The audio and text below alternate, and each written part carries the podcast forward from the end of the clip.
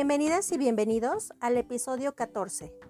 En esta ocasión conocerás al enfermero Felipe Hernández, quien comparte un mensaje muy importante. Un adelantamiento es una situación que compromete la vida si no hay alguien que sepa qué hacer. Todos podemos aprender a salvar vidas. Escucha este interesante episodio que te ayudará a darte cuenta de los cambios que tú puedes hacer. ¿Te late si empezamos?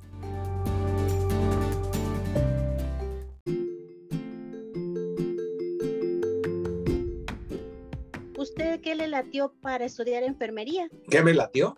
Fíjate que yo desde la secundaria entré a la Cruz Roja, al Comité de Juventud, y cuando andas en este medio, quizás te inclinas mucho a, medicina, a estudiar medicina. Y sí, sí, le llegué a considerar, pero cuando tuve la oportunidad de ir a una orientación de, carrera, me tocó estar en CEU a hacer la, esta plática, bueno, a escuchar la plática, las recomendaciones, me tocó una manifestación de médicos desempleados. ¿Ubicas la explanada de la Facultad de Medicina? Sí. Bueno, pues toda esa explanada estaba llena, llena de médicos que estaban pidiendo que cerraran por un tiempo la carrera, porque según ellos estaba saturada y que no había mucho médico desempleado. Entonces te queda, te entra ahí la inquietud y dices, bueno, ¿de qué sirve aplicarte, estudiar una carrera y que después no haya trabajo? Y después entiendes, es que todo el mundo busca la comodidad de las grandes ciudades, ¿no? Todo el mundo quiere ser un médico en hospitales de tercer nivel, de, y pues en ese aspecto pues está competitivo, pero nuestra carencia es la atención al público en general, ¿no? Entonces, cuando me di cuenta que estaba muy saturada, alguien me habló de la, eh, la licenciatura en enfermería.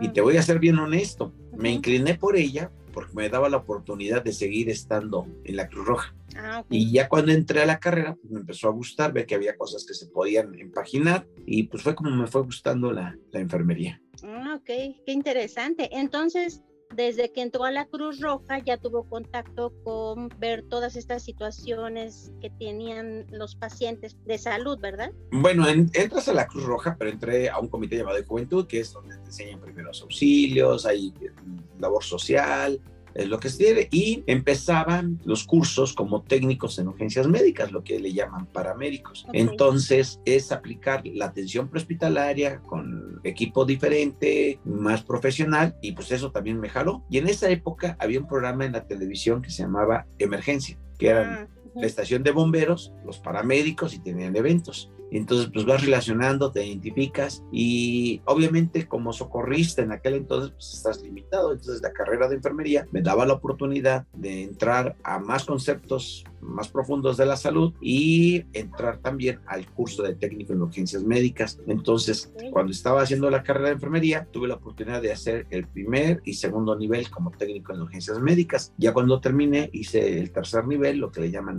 eh, técnico en urgencias nivel avanzado. ¡Wow! Interesante. ¿En qué momento fue cuando usted sintió que su corazón latió a mil por hora? ¿Fue cuando estaba haciendo la carrera de técnico o cuando estaba estudiando enfermería? ¿Cuándo sintió quizás esa emoción, esa adrenalina que su corazón latió tan fuerte? Bueno, es que hay varios episodios, ¿no? Podría decirte que cuando viene un examen, pues te ponías con el corazón a 100 por hora, ¿no? Pero yo creo que te refieres en algo que te haya impactado. Dentro de la Cruz Roja, ya como paramédico, pues te enfrentas a situaciones muy distintas a lo que es la enfermería. La enfermería es más en el área hospitalaria, eh, puede estar en uno, segundo nivel o tercer nivel. El contacto con el paciente, pues lo haces, pero no en forma directa como tal, porque lo ve el médico y si brindas o eres el complemento de esa atención. Pero como paramédico, pues resulta que estás en el lugar, tú eres el que estás teniendo el contacto con esa persona y en ocasiones, en ocasiones, pues en pacientes graves que sabes que debes de hacer lo correcto o tratar de, de ayudar para que no se complique mientras llega al hospital. Y sí hubo varios eventos que te podría decir que en algún momento dado te hacen, te hacen hacer que tu corazón lata por la, por la premura, pero también te das cuenta, en la carrera de enfermería puede ser que el conocimiento teórico cubre esa necesidad, pero carecemos de las habilidades prácticas para la atención prehospitalaria como enfermeros, porque pasa algo en tu casa, pues todo el mundo llámale a Adriana, que es enfermera, ¿no? Sí. Pero hay cosas que normalmente nosotros no, no nos dan. Por ejemplo, la RCP, en aquel entonces pensaban que era exclusivamente para cursos de especialidad, cuando la idea era que debería ser darse a todos los niveles. Pocas veces te enseñan cómo armar un botiquín funcional de primeros auxilios. La mayor parte del personal de enfermería cuando tiene un botiquín, pues es el clásico botiquín de trauma, el que abres y es un trauma porque no trae lo que debiera de traer, porque pensamos como enfermeros en lavar heridas, eh, hacer curaciones, más no un botiquín para la atención de urgencias, tener en casa un ambú, tener un paquete táctico, una sábana térmica, recordar que la triada de la muerte es producida por la hipoxia, la hipovolemia y la hipotermia. Entonces, en un botiquín debe de haber el equipo para poder contrarrestar o retener estas situaciones. Entonces, aquí fue más interesante porque pensé a compaginar de que la práctica que tenía en la Cruz Roja es la que carecían en la licenciatura.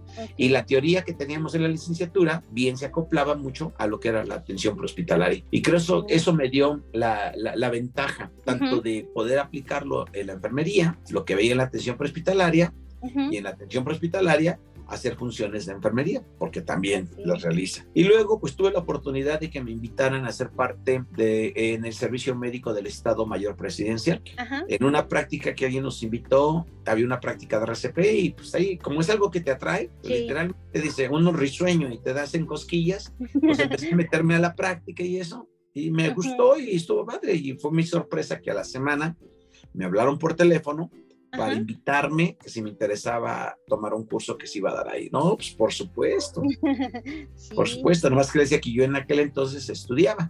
Entonces nos daban chance de llegar en la tarde y en la tarde nos daban pues información, lo que hoy conocemos como el ATLS y el PHTLS, que son cursos de, de, de, actualización. Bueno, mm, hoy sé que lo que nos daban en aquel entonces, antes de que llegaran a México, era precisamente parte de esa capacitación, tanto del soporte cardíaco avanzado, que es el ACLS, como también la atención del paciente en estado crítico. Y entonces así fue, y después me ofertaron eh, trabajar, pues imagínate, trabajar en los pinos, ser parte de...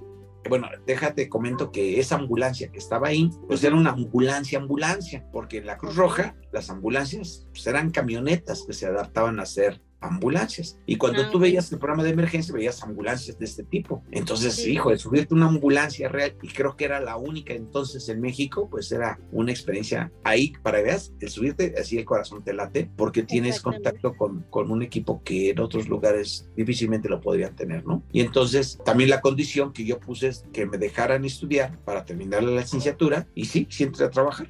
Entonces entré a trabajar como paramédico en el convoy presidencial. Hasta la parte de atrás va una ambulancia y ahí es donde íbamos nosotros para, en caso de una eventualidad, pues éramos los que teníamos que entrar a, a la asistencia inicial. Realmente tuvo muchos momentos que su corazón le latió a mil por hora. Muchísimas gracias por compartir porque estuvo muy emocionante toda esta trayectoria que nos ha comentado. ¿En algún momento tuvo que enfrentar algún fallecimiento de alguna persona en este proceso que usted me menciona? ¿Y cómo fue para usted? Bueno, en relación, en relación a como estudiante o en mi formación como técnico, no, fíjate, no tuve la situación de, asistir o ver a alguien morir, no. o, en la Cruz Roja llegaba el paciente grave y lo entregaba, así se quedaba ahí. Pero ya como, bueno, después de que hice el nivel avanzado, nos contrataron, fuimos los primeros paramédicos, como el TIR, bueno, con cargo de paramédico, remunerados en la Cruz Roja, porque ahí en Cruz Roja todo el mundo se decía paramédico, pero realmente no tenían una, o una constancia como tal. Nosotros fuimos la, la primera generación de paramédicos nivel avanzados y se abrió la oportunidad de trabajar en la Cruz Roja, ¿sí? Te encuentras eventos que a veces no tienen explicación, algo en que te quedas pensando en cómo es la vida, en que en un segundo puedes perderla, ¿no? En un segundo. Y que a veces hay cosas que nunca vamos a entender. Por ejemplo, una vez nos tocó en el Parque España atender a una persona por lesiones de arma de fuego. Cuando llegamos estaba pues, chocado, estaba respiración agónica y empiezas a atenderlo. Había algo que llamábamos pantalón anti-shock, que era un pantalón que se colocaba en las extremidades, se inflaba y el concepto que esa, vaso, esa presión que hacía provocaba una vasoconstricción y fomentaba la circulación entonces lo colocamos ahí, creo que tuve la oportunidad de hacerlo como en cuatro veces ese pantalón y este fue uno de los casos en donde realmente sin ese pantalón esta persona se hubiera muerto. Ya la canalizamos, la llevamos y en el traslado hacia el hospital empezó a cobrar estado de conciencia. Y entonces el policía que iba en la ambulancia nos empezó a decir, ¿cómo ves? ¿Va a salvar? Bueno, pues ahorita ya está, está, está reaccionando. Y agarra y dice, ¿y sabes por qué lo plomearon? Le digo, no, este cuate lo andábamos siguiendo porque hace algunas semanas atrapó a una niña y abusó de ella. Y ahorita entró a robar a la tienda un Seven, era un Seven, y ahí ya, como ya lo estaban siguiendo, pues ahí se enfrentaron con él y fue como lo dispararon. Llegamos a la Cruz Roja, entró a vehículo de choque, metieron sangre, lo metieron al quirófano, pues después nos sentamos que esta persona sobrevivió. Pero ese mismo día, ese mismo día, como dos horas después, nos tocó un evento de una persona atropellada en la colonia, creo que era obrera. Llegamos y en, haz de cuenta, igual de grave, pero esta persona por atropellamiento. Mismo trabajo, pantalón anti-show, soluciones, pero no, no se notaba realmente que se, se, recuperara. Pues nos vamos al hospital, llegamos al hospital, llegando al hospital entró en paro, RCP, le estuvieron dando RCP y pues el pronóstico fue muy malo. Y cuando iba saliendo, su compañero de trabajo me preguntaba que cómo, cómo estaba su amigo. Y le dice, no, pues mira, ya el médico va a salir, te va a darles la información, pues está grave, le digo, está grave, esperemos que, que reaccione, ya sabiendo que la persona desafortunadamente había perdido la vida, pero esa información pues obviamente la da el médico. Sí, exactamente. Y el señor se voltea y dice, ay, dice este que es increíble, salimos de trabajar, ya nos íbamos, pero se cruzó para ir a comprar pan para sus hijos. Ah. Y cuando venía de regreso de la panadería es cuando lo atropellaron. Y entonces dice, este señor que tenía una familia, que no hacía mal a nadie, que fue por pan, fue atropellado y no sobrevivió. En cambio, la otra persona que era un maleante, había abusado de una niña, sobrevivió. Híjole, te queda el concepto de que a veces no entendemos cómo es la vida, pero al final también entiendes que nuestro trabajo es brindar la asistencia que posiblemente va a haber gente que no lo amerite, pero eso es algo que no nos toca decidir. Si tenemos el conocimiento, creo que esa es la responsabilidad, el poder en un momento dado hacerlo de quien lo necesita. Aquí ya entrarán muchos conceptos, teología, pero yo creo que es estar en paz contigo. Y yo sé que tanto el Señor, que desafortunadamente falleció, hice mi mejor esfuerzo para asistirlo adecuadamente. Y que la gravedad de su lesión no le permitió sobrevivir, ¿no? Y entonces esa es una parte que hay que aprender muy común, estaremos en contacto con pacientes que quizás ya no tengan posibilidad de sobrevivir. Pero eso no significa que no podamos darle, que no tenga dolor, que no se muera asfixiado y hasta que su cuerpo lo, hasta que su cuerpo lo tenga, ¿no? Pero ¿sabes qué es lo noble de la enfermería? Sí. En un congreso, porque he tenido la oportunidad que me han invitado, estaba platicando con una compañera y ella empieza con su conferencia diciendo, yo soy enfermera, pero no me gustan los enfermos. Y como que todo el mundo, ah, caray, empezó así como que, pero ya platicando con ella eso, dice, a mí me gusta la enfermería porque podemos trabajar con los, con los sanos. Y efectivamente, si nosotros trabajamos con las personas sanas, o sea, lo que es el primer nivel, podríamos evitar que muchas personas llegaran o se acelerara el proceso de la muerte. Creo que todos conocemos a alguien que es hipertenso, todos conocemos a alguien que es diabético. Todos conocemos a alguien que tiene sobrepeso. Entonces sabemos que son la primera causa de muerte por enfermedades cardiovasculares. Si nosotros pusiéramos más atención y más empeño y que fuera a funcionar, posiblemente los hospitales de tercer nivel no estarían tan saturados. y el otro punto, lo que se gasta en atender a un paciente con estas patologías, pues son mucho dinero que podrían servir en otras cosas. Entonces, por eso la enfermería tiene un campo fabuloso, porque no solamente es atender enfermos, a estar en un hospital. Lo que hago ahora es una función de enfermería, que es la docencia. Y que es ampliar este panorama acerca de lo que es la enfermería, exactamente. No solamente estamos ubicados a nivel hospitalario, hay área de docencia, área de administrativa, de emprendimiento, y sobre todo ahorita con lo que es la pandemia, pues enfocarse a mucho de lo que es la em, educación para la salud y que ahí enfermería tendría que tomar la batuta para realizar muchas cosas y que obviamente es actuar para evitar que se presenten estas enfermedades. Bueno, quizás evitar que se presenten es difícil, pero sí poderlas contener. ¿sí? Y otro punto que te faltó, creo mencionar, es la investigación. En ah, enfermería, en enfermería, desafortunadamente no escribimos, ¿sí? Y eso es muy importante porque la evidencia basada, basada, sustentada, puede ayudar a avanzar más, ¿no? Tenemos compañeros que son expertos en el manejo del ventilador mecánico, la bomba de infusión. Entonces, ver qué se puede hacer para facilitar el aprendizaje. Y en la investigación también es muy importante la enfermería.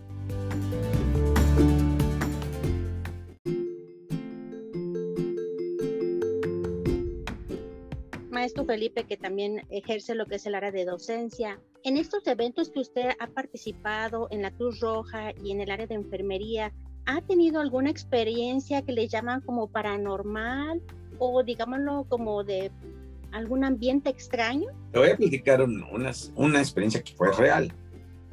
Yo tenía un amigo llamado Ricardo y él mucho lo que era la energía positiva. Entonces hablaba, tenía por ahí eh, un, grupo y de hablaban sobre la energía, cómo te podía empezar energía positiva. Y dices, hay personas que tú llegas y los tocas y es agradable, ¿no? Hay personas que apenas si lo tocas y si no sabes el por qué, pero no te cae bien. Hay quienes traen todo el día una cara de limón agrio, ¿no? Y bueno, él hablaba mucho sobre esto, teníamos su maestro y hablaban de la energía. Y entonces él, en una vez, vino a la casa y me decía, te voy a pasar energía positiva. Y entre que sí, que no. Y entonces, primero mi esposa, entonces la puso, hace una situación de y mi esposa se empieza a mover hacia atrás, hacia atrás, y de repente dice, ya se desmayó, me, me puse yo atrás de ella y ya la tomo y la puesto. Se tranquila un ratito y ya después ya desperté y le digo, ¿qué pasó? Y Abigail, así llama a mi esposa, pues se quedó sorprendida que se sintió muy grato, sintió una sensación muy agradable y se sentía bien, ahora me toca a mí. Bueno, ahí está. Yo sentía que sí me movía, pero no quería hacer más, no quería hacer más. Cuando de repente siento como me botan al sillón, Y ya me le hablo, ¿qué te pasa? ¿Por qué me, me avientas? Y veo la cara de Abigail de asombro porque es que no te tocó. Lo único que hizo fue levantar la mano bruscamente y tú saliste disparado. Y me dices que no crees, dice, te cuesta trabajo creer y ahí te quedas con esa idea. Bueno, pero eso no es lo paranormal. Lo paranormal vino, pues no paranormal, sino algo que yo todavía me quedo con la inquietud porque llegamos a un evento que iba Ricardo conmigo en la ambulancia de una persona que había sufrido una parada cardíaca. Ya estaban otros compañeros dando RCP y entramos nosotros a apoyarles. Y él me dice, ¿cómo ves? ¿Aplicamos RCP avanzada? Porque ya en las pláticas ella le había dicho que esta energía incluso podía regresarle la vida a las cosas, así como comentario. Y él cuando lo dice así, me dio a entender que era pasar energía. Pues órale, le digo, siguiendo nosotros con maniobras, él lo toma de la mano, se queda concentrado y te juro que de repente hasta veía en, en, las carótidas cómo brincaba la arteria. Y eso, ya tiene pulso, ya tiene pulso. Pues vámonos de la camilla, nos lo llevamos porque estábamos en una colonia en donde era una cañada y estábamos hasta abajo. Y ya ahí estábamos y otra vez de repente volvió a, hacer, se, percibió que había entrado en paro cardíaco, pero yo creo que tanto a él como a mí nos dio, nos dio miedo o cierta preocupación volver a hacer eso. No sé si realmente lo que la energía que él transmitió hizo que este señor volviera a tener pulso. No lo sé. Lo que yo sí sé, que cuando una persona que revierte el paro, es raro que tenga un pulso tan obvio empieza gradualmente. Y aquí este señor, yo veía cómo brincaba la arteria que tenía pulso. Entonces, eso quizás lo que me ha sucedido en relación a esto, no sé si sea paranormal, es algo que no le encontraron una explicación o fue casualidad, sucediera eso. eso Pero fue lo que... realmente usted comparó lo que usted sabía, como menciona, eh, que es gradual, que aumenta el pulso, eso sí lo conocía perfectamente, a lo que sucedió en ese momento. A lo que sucedió, si tú dices en este momento que alguna vez haya visto a alguien He tenido, hemos asistido a pacientes que han revertido, pero nunca el pulso es tan fuerte. Incluso los procedimientos de la reanimación te dicen que si tú das maniobras de RCP, desfibrilas, inmediatamente das dos, das dos minutos de RCP, aunque pudiera tener pulso, es mejor mantener las compresiones para hacer que haya un mejor gasto cardíaco. Para tener la analogía, es como un carro que empieza, entonces me empujas para que avance más rápido, ¿no? Hasta que agarre su ritmo. Entonces, en este caso, ¿no? Había una presencia de pulso muy perceptible, intenso, y hasta se veía cómo brincaba en el cuello la arteria. Ok, muchísimas gracias maestro por compartir. La verdad es de que es una pregunta de repente que entre amigos, familiares, es muy común que, ¿y te ha pasado algo extraño? Ah, te ha tocado la planchada, ¿no? Exactamente. No, de ahí en fuera no. es enfocada también al ambiente que se vive en un hospital, pero que cada quien obviamente lo maneja diferente, ¿no? Y lo percibe diferente. Si considero lo que comentaba Ricardo de la energía, pues en un hospital si hablas de energía, pues hay mucha, mucha energía negativa y que obviamente eso influye en el ambiente de todos. Si tú estás, ves a alguien que está de enojado, está, te alejas de él. Pero en cambio la persona que es contenta, que ríe, que está, todo el mundo se acerca. Entonces sí hay algo, llámale energía, llámale don, llámale como quieras, pero sí hay una diferencia. Entonces en la enfermería, de por sí el dolor del paciente, pues esperamos que el, profesional de enfermería pues brinde esa esperanza, ¿no? A lo mejor no lo vas a aliviar en su totalidad, pero que ese momento sea lo menos doloroso y creo que eso ya bien vale la pena. Eh, ¿A usted le ha tocado algún momento en su trayecto de, de, carrera de enfermería o tener que darle atención a un familiar cercano? En cuestión así de paciente politraumatizado, gracias a Dios, no. Lo que sí, y aprendí mucho, por eso siempre, mira, los eslogan que digo en los cursos o lo que comen es por algo que, que me tocó vivir. Un día llegué a la casa después de un curso, íbamos a comer, estaba mi compañera que me acompañó a dar el curso, estaban parte de arriba, en la cámara, estaban mis hijos que eran pequeños, habían venido unos amigos de Ricardo porque habían hecho una tarea, mi cuñada estaba con mi hija, que estaban ahí viendo algunas cosas, y traía a mi sobrino, que en aquel entonces tendría como tres años. Entonces, imagínate, ya nos sentamos a comer, cuando de repente grita un amigo de Ricardo, se está ahogando el niño. Pues sales corriendo. El escenario en el pasillo de las recámaras, el, niño con todo el dato típico de un atragantamiento. Entonces tú lo reconoces y me coloco y recuerdo bien que aunque fueron segundos, para mí fue una eternidad en donde pensé muchas cosas. Lo que recuerdo muy bien es que dije, Dios mío, que lo que enseño sirva, que realmente funcione. Y ya me coloco una, dos, tres, y escucho bien claro cómo pega el dulce en el piso con la fuerza que salió. Y entonces dices, ¿de qué sirve que tú aprendas esto si tu familia no? Y entonces siempre que damos un curso, les decimos, compártelo con tu familia. Tú como enfermera debes de saber qué hacer ante un atragantamiento. Tu hija, tu hija, ¿qué edad tiene? Hijo tiene cinco años. Ya va a la escuela. ¿Y está segura que el maestro con el que está sabría qué hacer si se atraganta? No sabría qué hacer. No, no, no, no vengo a crearte el pánico. Lo que quiero es que las personas entiendan la vulnerabilidad entonces, un atragantamiento es una situación que compromete la vida si no hay alguien que sepa qué hacer. También es, hoy en la mañana estuve dando cursos, fue curioso porque di una plática en una escuela oficial, en donde ves cómo la indiferencia empieza a cambiar, el entusiasmo y el interés, están limitados en recursos, pero el que aprendan que hacen casos de atragantamiento, saber brindar RCP, pues puede darle la oportunidad a alguien, sobre todo a un niño. Y también dimos el curso en la escuela de la Ciudad de México, que es una escuela particular, muy importante, muy grande y que tiene muchos recursos, ¿no? Pero tanto dolería la pérdida de vida en un colegio de esa categoría como en una escuela oficial. Y la responsabilidad de los maestros es la misma.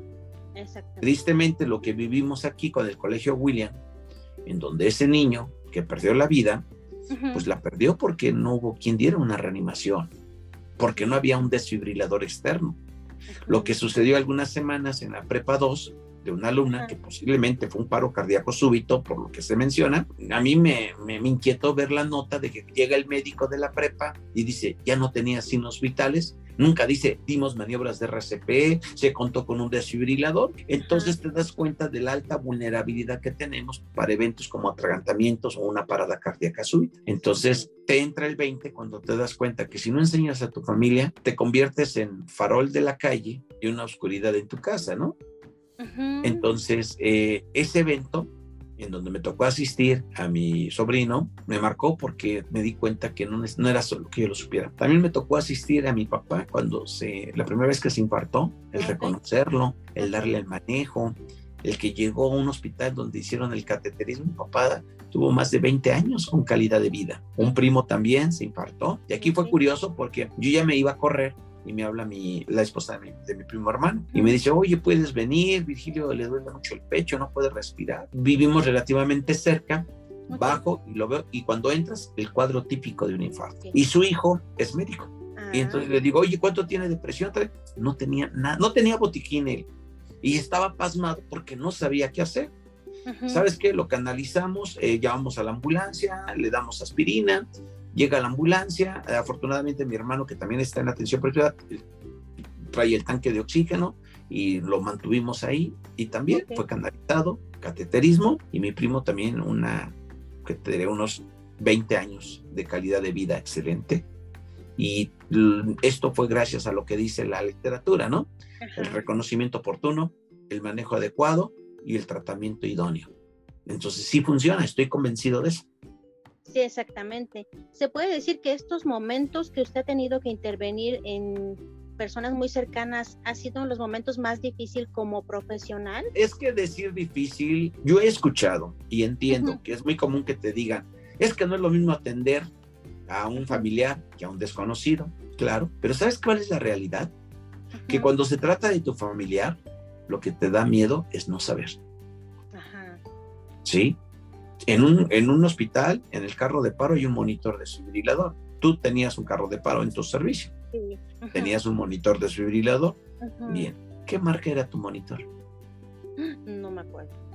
Es muy común que la mayoría no le pongamos la atención y normalmente pensamos que todos saben manejar el monitor desfibrilador y la realidad es que no. Es por ello que en los cursos que damos tratamos de enfocar los cursos a las necesidades que tenemos y una de ellas es que la mayor parte del personal no sabe usar un balón, aunque lo tienen ahí. Y si supieras lo importante que es un balón, todos en casa tendrían un ambú. Si sabemos la importancia de la desfibrilación, tendríamos un desfibrilador externo automatizado cercano. ¿sí? Caro o barato es lo primero que te dicen.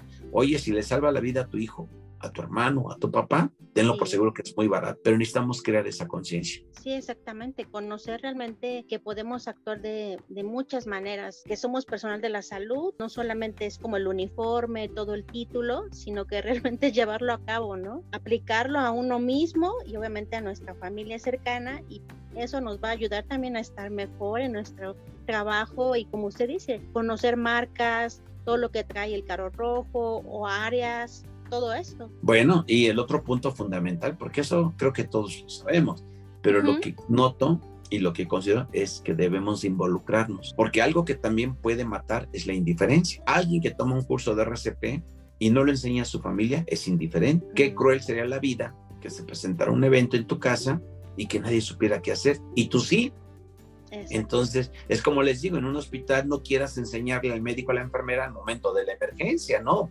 Tenemos que crear programas permanentes para tener una práctica periódica. Entonces, creo que es cambiar. Y esa carencia que no se da en la carrera de enfermería, creo que es la ventaja que encontré porque es algo que puedo cubrir, ¿sí? Y no solamente lo sé por la teoría, sino tuve que la, lo pude hacer en forma profesional.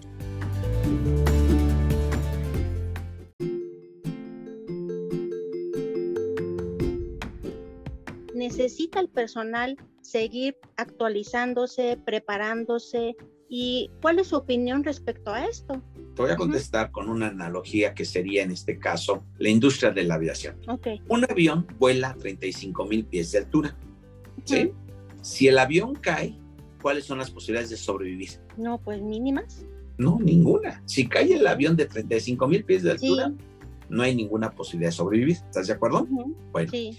Pero ¿qué es lo que hace que el volar se considere el transporte más seguro? A ver, analízalo. Porque las personas están súper bien capacitadas. Es el una parte. El avión eh, tiene obviamente toda la infraestructura para obviamente aguantar estos vuelos, todo esto. A ver, entonces vamos primero. ¿En la industria de la aviación habrá mantenimiento? Se supone sí, que sí. pues no puedes. no es lo mismo que tu carro te falle en la carretera que te falle en la avión. Bájate, empujarlo, pues no. Entonces, en la industria de la aviación, el mantenimiento es algo que no se puede dejar a un lado. ¿Habrá capacitación? Sí. Sí. ¿Hay práctica? Sí, les piden cierto número de vuelo y todo ¿Existen planes de procedimientos? Sí. Si eso lo hacemos en este rubro que yo hago, que sería en la atención de urgencias, nuestro riesgo sería menor. Ahora, imagínate que vas a volar por primera vez y te asomas y ves al ojalatero que le está enderezando el ala al avión. ¿Te subirías a ese avión? No. Pero ya le enderezaron el ala, entonces está bien, te convences y te subes. Pasas por la cabina del piloto y el piloto está alcoholizado y le están dando café para que se le quite. ¿Te quedarías en ese avión? No. Pero ya le dieron café, entonces yo creo que ya se le va a quitar lo alcoholizado. Vas y te sientas y ves que la ventana está estrellada y en lugar de un cinturón de seguridad hay un lazo para que te amarres. ¿Te quedarías en ese avión? No. No, ¿verdad? O sea, eh, oye, nadie se quedaría. Pero en este tipo de avión estamos volando en cuestión de estos temas. En este tipo de avión, desafortunadamente, quizás muchas escuelas estén así, porque si el niño se atraganta y los maestros no saben qué hacer, es una situación que va a comprometer la vida o en un paro cardíaco. Entonces, ¿Has volado alguna vez? Sí. ¿alguna vez han omitido decirte cómo se coloca el cinturón de seguridad? No, siempre ¿No? lo han dicho. Siempre. Imagínate que en las escuelas pudiéramos hacer que en forma periódica cada viernes, hoy nos tocó escuelas porque nos invitan porque es el, la, junta que tienen todos los viernes al final del ah, mes. Y entonces que en esas juntas podamos darles un taller para que aprendan qué hacer en casos de atragantamiento, que aprendan a dar RCP y que aprendan a controlar una hemorragia. ¿Y por qué es importante? y la maniobra para casos de atragantamiento.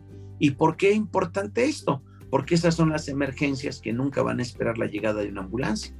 Y romper el concepto, porque luego llegas y hay maestros que dicen, no, yo no me meto porque me involucro. A ver, aguántame tantito. Si usted trabajara en una estación de gasolina, ¿sería recomendable tener extintores? Sí. Eh, bien. El no tenerlos, ¿qué sería? Un riesgo. Negligencia. Ok. Bien. Si tú trabajas en una escuela, ¿un niño se puede atragantar? Sí. El colegio donde fui, hay más de 1.400 niños. Ah. Imagínate el tamaño de la escuela. Sí. Quiere decir que todos los días hay 1.400 posibilidades de que un niño se atragante. Entonces, ¿quién debería de saber cómo actuar ante un atragantamiento? Todo. Incluyendo al señor de mantenimiento, al de limpieza, todos. Porque si no es así, entonces es una negligencia. Y por ello que mi trabajo lo hacemos de esa forma para que las personas tomen, no, no es obligarlas, es darte cuenta que nadie inicia el día pensando en que se va a atragantar. ¿O sí? No. No, ¿verdad? Pero todos corremos el riesgo de atragantarnos. Sí. Bueno, si tú hablas con la boca llena al comer o gritas, tu riesgo se incrementa. Un avión, siempre su nivel va a ser bajo si mantienes estas medidas de prevención. Si no las tienes, el riesgo es mayor. Entonces, mi trabajo es hacer que el riesgo sea siempre menor y si se presenta, saber actuar. Y eso se logra a través de la práctica. Y en la escuela de enfermería, en las áreas de enfermería, el concepto erróneo que tenemos es que pedimos constancias para el trámite de acreditación hospitalaria, pero una constancia puede darte un falso sentido de seguridad, porque si no tienen la práctica, de nada sirve la constancia. Entonces buscamos que los hospitales, escuelas y empresas se conviertan en centros de entrenamiento para mantener una práctica periódica. Esto no es de una sola vez, esto hay que estarlo practicando relacionado al tema que yo hago. Pero igual que en enfermería, el que es enfermera quirúrgica, la que es enfermera pediatra, pues debe de buscar actualizarse. Estas carreras no es que ya terminas y ya.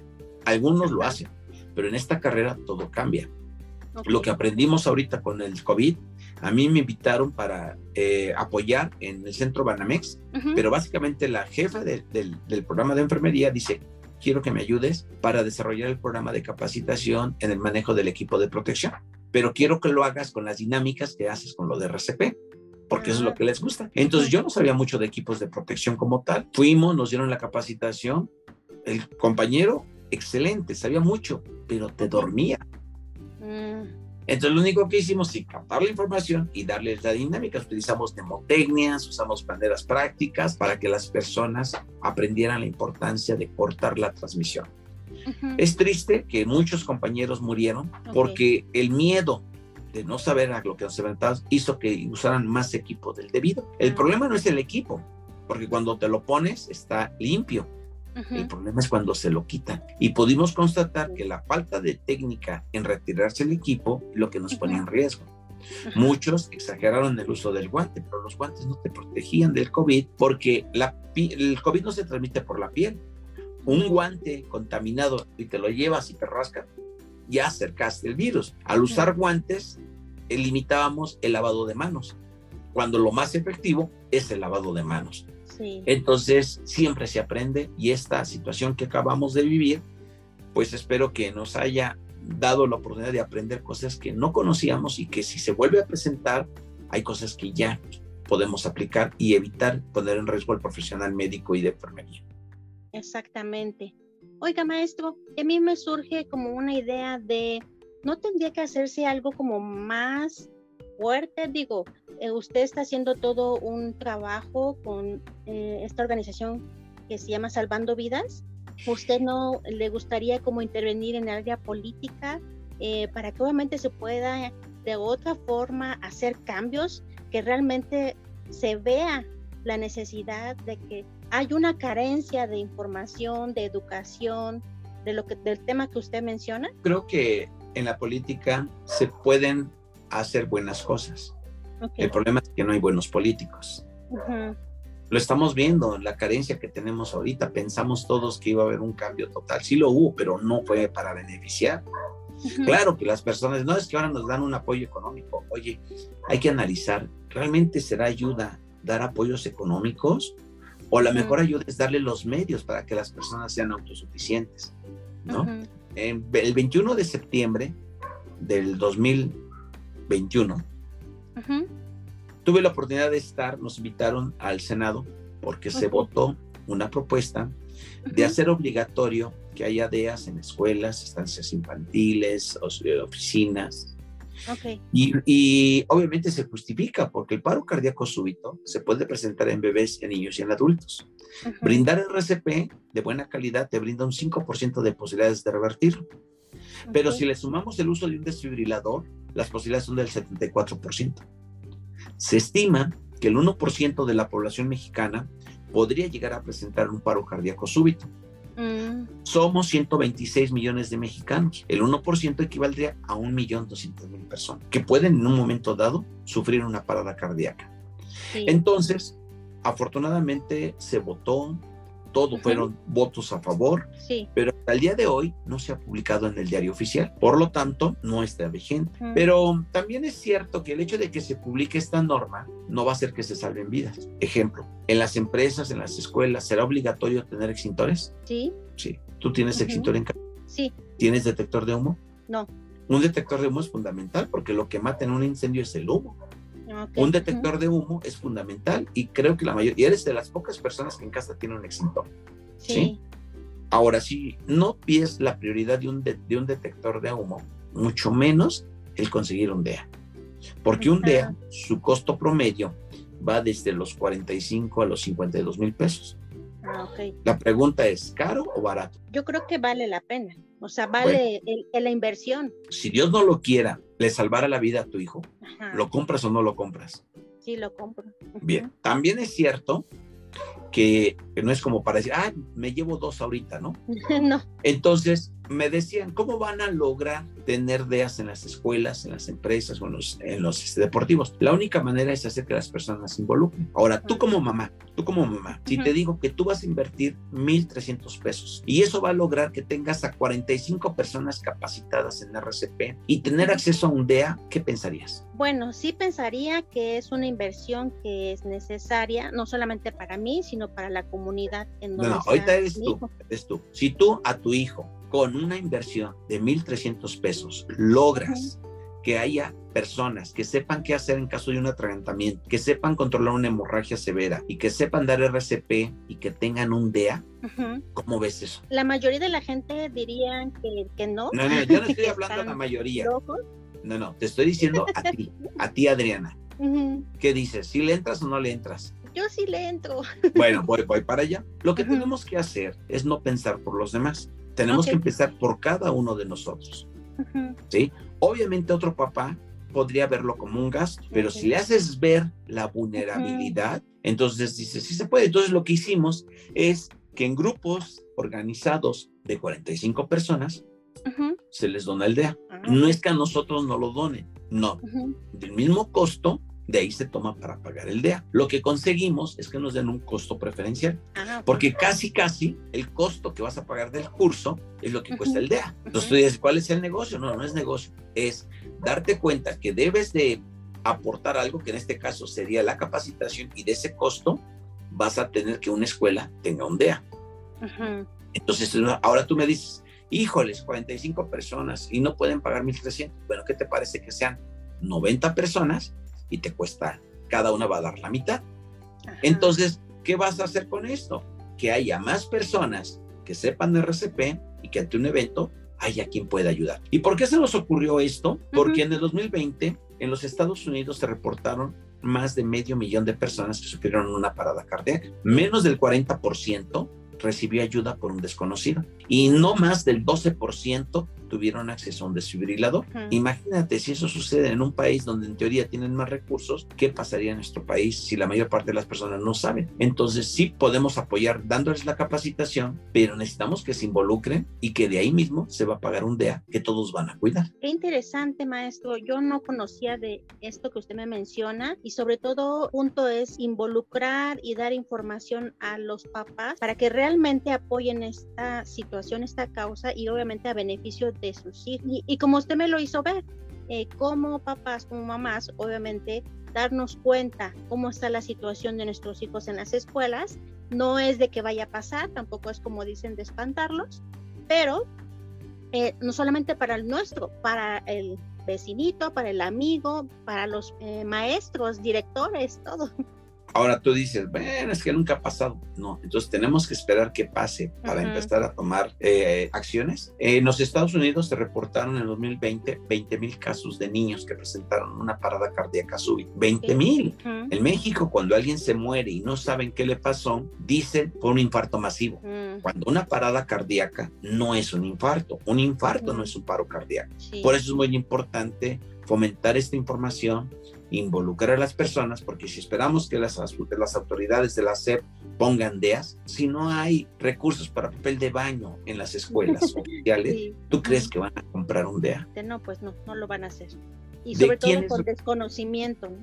Exacto, que es la otra. O lo que nuestro peor enemigo es la, la ignorancia. La ignorancia, ese es nuestro peor enemigo, ¿de acuerdo? Pero entonces, si nosotros facilitamos esto, les hacemos verlo vulnerable. Si en la guardería ABC hubieran llegado a saber que un detector de humo les podría haber salvado más niños. ¿Los papás hubieran obligado a tener detectores de humo? Sí. Bien, ¿cuánto cuesta un detector de humo? No, no sabría decir. ¿Cuánto pagarías por un detector de humo si le salvara la vida a tu familia? Lo necesario. Yo los vendo, ¿cuánto me 20 das? mil, 20 mil, no sé. No, cuestan 250 pesos. Ah, ok. Entonces, si te das cuenta, nuestro primer enemigo es la ignorancia. Porque si no sabes para qué es, se te hace caro. Cuando sabes para qué es y te enteras del precio, pues pones una cara de asombro, porque en un incendio lo que mata es el monóxido de carbono. ¿En casa tienes madera? Mm, sí. Puertas, sillas. Eh. ¿Tienes papel? Sí. ¿Tienes tela? Sí. Bueno, estos materiales cuando se llegan a incendiar producen monóxido de carbono. Con dos o tres bocanadas, una persona queda inconsciente.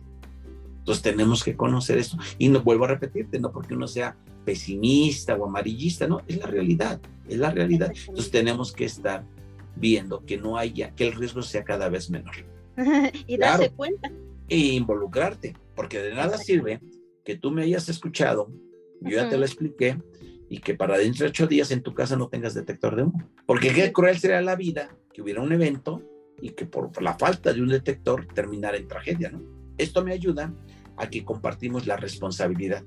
Mi responsabilidad es darte esta información porque yo la sé. Ahora tu responsabilidad al saberlo es que tú ya no puedes decir es que no lo sabía. Exactamente.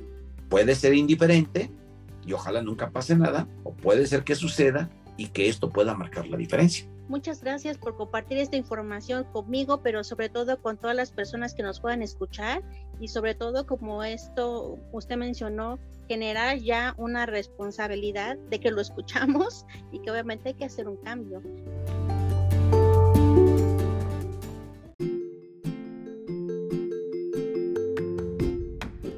¿Sabes de dónde surge el nombre de grupos Salvando Vidas? Te lo voy a platicar. Sí. Eh, cuando estaba, participaba con Mariano Osorio en una estación de hoy. empezamos con la sección. Mariano una vez me habla y me dice, ah, bueno, yo entro con Mariano porque una mañana, exactamente un primero de enero de 2000, en 1996, imagínate, en 96. Mariano Osorio da una nota de una señora que pierde la vida. Al comerse las 12 uvas se atragantó ah, y se murió. Y dije, ay, si hubiera conocido la maniobra de autoayuda hubiera sido una oportunidad de vida. Le voy a mandar información, pero se me pasó, no lo hice. Enero, febrero, marzo. A Mariano vuelve a dar la nota y lo vuelvo a escuchar. Ay, se me olvidó, le así la mano. Imagínate, todavía en aquel entonces le mandé un fax Ah. en donde le describo, soy licenciado en enfermería, me dedico a la capacitación. ¿Sabrías, conocías que este caso se pudo haber resuelto con la maniobra de autoayuda? Y ya le dije que lo, cómo era, se la describí. ¿Cuál fue mi sorpresa? Que el otro día Mariano en el aire da la información y me dice, Felipe, si me estás escuchando, márcame. ahí llego a la calle, no, los teléfonos celulares todavía no eran tan comunes. Ya me empiezo a comunicar con Mariano y me invita y voy allá y me dice, quiero que veamos cómo podemos dar un curso de primeros auxilios por la radio. Y lo primero que dice, por la radio un curso de primeros auxilios, y un curso de primeros auxilios es presencial. Bueno, ya me, me, dejé, me dejó la tarea que cómo se podía hacer y me quedé pensando. Por eso luego me voy a correr mucho, porque cuando corro, como que ahí te vas acomodando las ideas. ¿Tú has escuchado cuáles son las recomendaciones cuando alguien se quema? ¿Qué es lo que piden que se ponga? Como, mm. coloquialmente he escuchado que la última persona que le puso mostaza. Mostaza, clara de huevo, mantequilla. Todo eso la gente, la mayoría de las personas lo, lo saben o lo dicen. ¿Cómo lo supieron? Porque alguna vez escucharon a alguien que lo dijo, pero que no era información correcta. Entonces esto se convierte en el teléfono descompuesto, cada quien le va poniendo. Hay personas que dicen, cuando te cortas la telaraña, imagínate buscar telarañas, porque así lo hacen. Bueno, le digo a Mariano, ya sé cómo lo vamos a hacer. Si las personas tienen información incorrecta porque la escucharon, pues lo que hay que hacer es dar información correcta para que se empiece a multiplicar y lo que esperaríamos es que tengan información que sirva. Y así empezamos, con pequeñas cápsulas concretas. Y con Mariano Osorio estuve híjoles, ¿cuántos años cumplí con Mariano? Fue en 96, como 24 años estuve con Mariano. 24 años con Mariano. Y dentro de ellos tuvimos 117 casos registrados de personas que supieron qué hacer ante un tratamiento. Ah, bueno, pues una de ellas un día me habla y me dice, oye, te hablo porque, híjoles, le acabo de salvar la vida a mi hija. Mi hija se me estaba muriendo. Yo no sé si lo hice bien, pero lo que te escuché en la radio lo hice y funcionó. ¿Cómo te puedo agradecer esto? Y me dijo, ¿tú tienes página web? Y le digo, no, yo me dedico a hacer páginas web. ¿Me permites regalarte una página web? Ay, pues muchas gracias, como no, eso me nos va a servir mucho. Y pasó, como a los 15 días, me volvió a marcar, a ver, ponte una computadora y escribe http, www, y pon salvando vidas digo, salvando vidas. Dice, sí, porque yo estaba buscando un nombre, pues te iba a poner Felipe Hernández, pero eso no dice nada. ¿Qué es lo que estás haciendo en, en, las cápsulas? Salvando vidas. Y de ahí surge el nombre de Salvando Vidas. Este señor ah. lo, lo, lo, sugirió y se me hizo práctico. Ya después lo cambiamos a grupo porque va creciendo y hay otras, como ahorita los de los DEAS, Schiller, Nihon, Samaritan, pudieron entender el concepto y están con nosotros. Sí, ah. son independientes, pero somos parte del grupo. Hay compañeros que dan manejo mecánico de la ventilación, son independientes, pero trabajan con nosotros. Entonces, por eso el concepto de grupo salvando vidas. Oh, wow. Pero así surgió. Y me puede mencionar la importancia exactamente de que todos aprendan a salvar vidas, es decir, aprendan RCP. Pues la importancia, porque lo que está de por medio de la vida. Todos vamos a llegar un día a un paro cardíaco. Pero si esto llega en la etapa terminal de nuestra vida por la edad o un padecimiento generalizado, nada va a cambiar ese final. ¿De acuerdo? Sí. Qué bueno que sea cuando ya estés muy viejito porque ya viviste tu vida, ya te la tomaste, ya todo. Tienes que aceptar que va a llegar una etapa final. Pero si esto sucede cuando aún se tiene calidad de vida, como es el caso de esta niña en la prepa, como fueron los niños en la guardería BC, y así un sinfín de casos que te enteras, el no haber quien sepa cómo actuar ante un atragantamiento, un paro cardíaco o controlar una hemorragia, incrementa el riesgo de perder la vida. Entonces, yo creo que la pregunta es la diferencia entre la muerte y la discapacidad en un evento de un atragantamiento, un paro cardíaco, va en proporción de la ayuda adecuada que se brinde. Pero esa ayuda tiene que ser oportuna. De nada me serviría que llegara personal con alto nivel de práctica y conocimiento si la persona que tuvo el evento ya tiene daño cerebral. Hoy el objetivo no es solamente revertir un paro cardíaco, sino que la persona mantenga calidad de vida. Nadie difícilmente va a tener en una emergencia de este tipo al médico, a la ambulancia a un lado. Y aunque la tengas, y no tienes habilidades, quizás tu RCP va a ser mala. Por eso queremos fomentar la capacitación para que en eventos de este tipo haya mayores posibilidades de que alguien sobreviva con calidad de vida. Porque alguien que sobrevive con daño cerebral, pues realmente no es un beneficio ni para la persona, ni para su familia, ni para la sociedad. Entonces, desde el momento en que tenemos vida, la podemos perder. Sí. Y duele mucho cuando se pierde algo sabiendo que se pudo haber evitado. Exactamente. Muchísimas gracias, maestro eh, enfermero Felipe. La verdad es de que eh, sí visité su sitio web y vi su nombre y sobre todo esto licenciado en enfermería y obstetricia, o sea, enfermero. Y fue para mí como muy emocionante porque realmente enfermería, el personal de enfermería puede lograr muchas cosas. Lo que usted ha logrado me parece grandioso. Obviamente tiene usted una trayectoria de 30 años, me parece, o más. Usted como enfermero que ha tenido la posibilidad de lograr todo este proyecto, que obviamente como usted me menciona, ha sido un, a través de los años y hacer actividades en radio, en televisión, generando estos eh, cursos y formando este grupo, ¿cómo es como enfermero haber logrado todo esto o lograr todo esto? Bueno, mira, en primera instancia no es que lo planees y que digas, ah, quiero hacer, no. Primero te dije es querer lo que haces. Segundo, estar convencido, ¿sí? Y tercero, quererlo compartir, porque sin duda hay personas que saben mucho más, pero a veces dices, no, pues yo a mí me costó aprenderlo, apréndelo tú por tu lado, ¿no? Y el otro punto es amar la vida. Creo que eso es lo más importante. Tuve la oportunidad hace algunos años, me invitaron a, a Brasil por parte del doctor Max, que era el coordinador de Arro para América Latina. Él me conoció en una plática y dice, oye, ¿tú conoces sobre el acceso intraóseo? Le digo, pues lo poco, lo poco que me han enseñado. ¿Te gustaría tomar el curso? Vamos a dar un curso cadavérico. Ah, pues claro que sí, cómo no. Pero resulta que por cuestiones de Cofepris, el taladro, Elicia yo no podía entrar en México todavía. Y un día me habla y me dice, ¿sabes qué? No se va a poder hacer en México. ¿Tienes visa? Sí. El curso se va a dar en Brasil. ¿Crees poder ir? Ah, pues claro, claro que sí. ¿Y cuál fue mi sorpresa? Que fui el único mexicano y enfermero, porque todos eran médicos. Había médicos de Colombia, Nicaragua, Argentina, que lo habían dado. Entonces, cuando digo, doctor, le digo, no, no soy doctor, yo soy enfermero. ¿Y por qué? ¿Por qué me estás aquí? Me invitaron. ¿Quién te invitó? El doctor Max. ¿El doctor Max te invitó a ti? Sí. Oh, no sé, como que se sorprendía. Pero no, mira, yo creo que la, el médico es un profesional que también si le gusta el trabajo va a sobresalir. En enfermería hay muchas personas y ahora la tecnología la tenemos a la mano. Dudo que ahora muchos vayan a una biblioteca. Hoy todos, ahorita pones una patología la pones la buscas en las redes y tienes la información, ¿sí? Pero eso de nada sirve si no te gusta tu carrera. Y como les digo siempre, hay que buscar el origen de las cosas, porque eso te va a ayudar a entender, te va a ayudar a cubrir las necesidades del paciente de su padecimiento o entender cuál es la evolución o cuál es el tratamiento. Entonces, hoy veo y conozco a gente muy capaz, pero el chiste es creer, creerlo. Algo que tú di que puede sonar tonto, levántate desde que abres los ojos y hoy es un buen día, hoy voy a hacer las cosas mejor. Decía alguien, de 10 pensamientos, ¿cuántos son negativos? 11. es más fácil pensar en forma negativa que en forma positiva. Tenemos que condicionarnos a ser más positivos.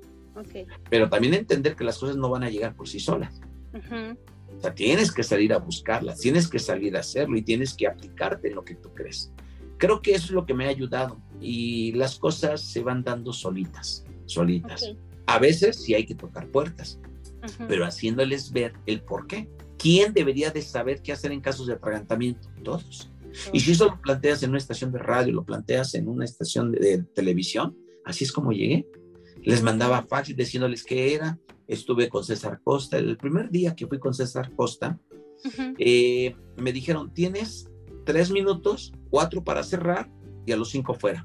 Ah, está bien. Entonces llegué con maniquís, estaba César, le estaban maquillando, y ya empezamos, eh, ya me presentaron y empezaron. Ahora sí que suéltate. ¿Qué es el atragantamiento? ¿Qué se hace? Es un bebé, dice el maniquí. Y a César Costa le hacían señas que ya cortara. Y César por abajo, que no se viera en la cama, decía que no, que siguiera. Y a mí me decían que siguiera. Al total fueron 11 minutos. Al aire, al aire. Bueno, y me dice César al final, esto es lo que busco, dice, alguien que lo explique de una manera, porque viene cada tipo que no se le entiende. Y qué bueno, dice, oye, pues, ¿te podemos volver a invitar? Claro, muchas gracias. Y así fue, cuando nosotros llegamos a la oficina, la secretaria estaba loca, porque eran tantas llamadas de personas que preguntaban, y dices, es que a la gente le muchas veces no sabes que necesitas saberlo. Y si lo haces y la persona lo aprende, valió la pena la inversión. ¿Y usted tiene cursos, me parece, para público en general, también para profesionales? Hace cuatro años que estuve en Argentina, en el encuentro de la AJA como instructor, es lo que planteaba, ¿por qué es tan caro un curso? La AJA lo único que cobra es el manual y la constancia. Entonces, ¿por qué es tan caro? Todo mundo se acostumbró a ese costo y, lo, y no se dan cuenta que ese costo de un ACLS de 5.400, ¿cuánto le estás quitando a una enfermera, a un médico? Y que si te obligan, bueno, lo haces el sacrificio. Siguiente paso, estos cursos son para mejorar las competencias. Entonces, en un curso de RCP no debería de haber reprobados, porque si tú repruebas a un médico o una enfermera, quien sale perdiendo es el paciente. Lo que tenemos que hacer es mejorar las competencias de esa persona para que dé una RCP de calidad. Entonces nos contactan de la Sociedad Interamericana de Cardiología la AJA pertenece a la CIAC, pero no es para competir, sino cubrir esas necesidades. Entonces ellos nos dan el aval y los cursos que damos cuentan con el aval de la Alianza contra la Muerte Súbita, que es una iniciativa de la Sociedad Interamericana de Cardiología. El coordinador es el cardiólogo, el electrofisiólogo Malio Fabio. El doctor Malio Fabio está en el Instituto Nacional de Cardiología y él está a cargo de todo esto de lo que es la muerte súbita. Y bueno, el doctor Mario es el cuarto médico reconocido a nivel nacional, según el stop de los médicos, de los, de los 20 médicos más importantes en México. Y entonces él eh, nos ha apoyado mucho para tener el aval y que los cursos tengan ese aval.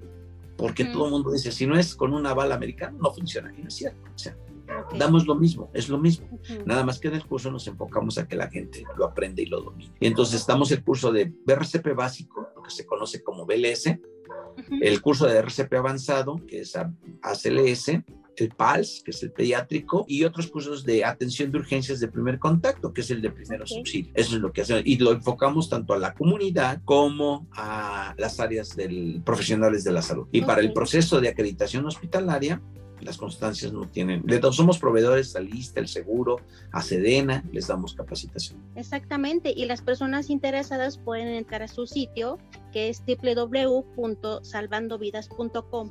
¿verdad? Así es, o a través de mi face, que es Felipe Hernández Jiménez, ¿no?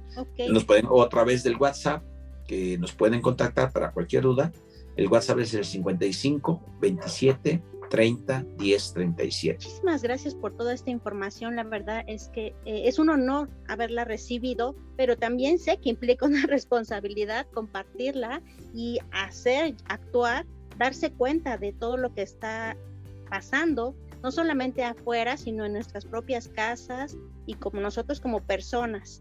Eh, ¿Algún mensaje que usted le gustaría compartir con enfermeras, enfermeros que estén en formación y sobre todo también con el público en general respecto a toda esta plática que nos ha compartido? Bueno, el ser enfermero o enfermera te brinda la oportunidad que nuestra carrera tiene mucho campo de acción. Como te dije, puedes trabajar con hospitales, puedes trabajar en la docencia, con los no enfermos, que también es uno, y que ahora la enfermería independiente es una alternativa, nada más que la limitante es que no te enseñan a ser empresario de la enfermería.